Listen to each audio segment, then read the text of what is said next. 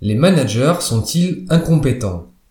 Découvrons une règle sur les organisations hiérarchiques qui a mis en évidence le syndrome de la promotion, aussi appelé le principe de Peter. C'est parti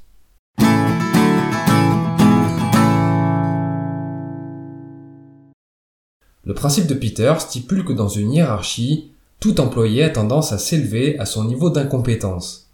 L'origine du concept provient d'un livre écrit par un psychologue et enseignant canadien, Lawrence G. Peter, The Peter Principle, qu'il élabore avec un autre écrivain canadien, Raymond Hull. Après avoir évalué le niveau de compétence des gens dans diverses organisations, les auteurs proposent une analyse des systèmes hiérarchiques et des évolutions de carrière. Ils émettent les règles suivantes. Première règle, un individu compétent à un poste donné est promu à un niveau hiérarchique supérieur. Par contre, un individu incompétent n'est ni promu ni rétrogradé. Ils en déduisent ensuite le corollaire suivant. Un individu ne restera dans aucun des postes où il est compétent, puisqu'il sera promu à des niveaux hiérarchiques supérieurs. Or l'employé finira par atteindre un poste auquel il sera incompétent. N'étant plus compétent, il ne sera plus promu et restera à son poste. Les auteurs en concluent la troisième règle.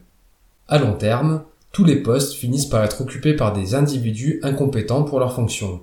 La majorité du travail est effectué par des employés n'ayant pas encore atteint leur seuil d'incompétence. L'ensemble de ces règles permettent d'élaborer le principe de Peter. Dans une hiérarchie, tout employé a tendance à s'élever à son niveau d'incompétence, avec pour corollaire qu'avec le temps, tout poste sera occupé par un employé incapable d'en assumer la responsabilité. Les auteurs complètent leur thèse avec d'autres observations.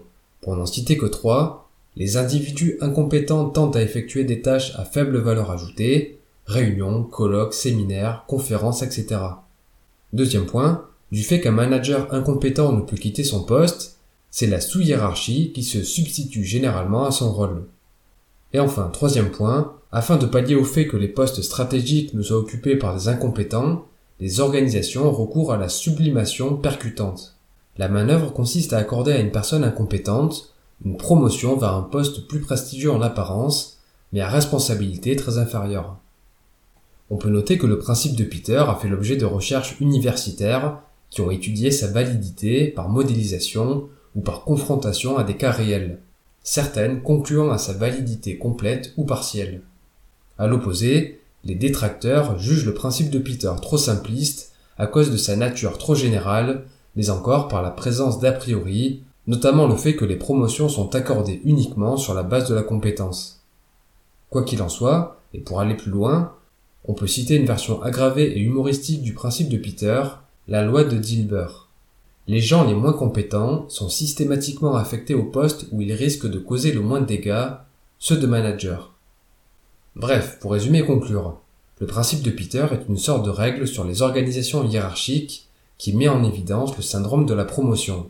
Ce principe stipule que dans une hiérarchie, tout employé a tendance à s'élever à son niveau d'incompétence, avec pour corollaire qu'avec le temps, tout poste sera occupé par un employé incapable d'en assumer la responsabilité. Merci pour votre attention, j'espère que le contenu vous a plu. C'était Mr. Fonjo, à très vite.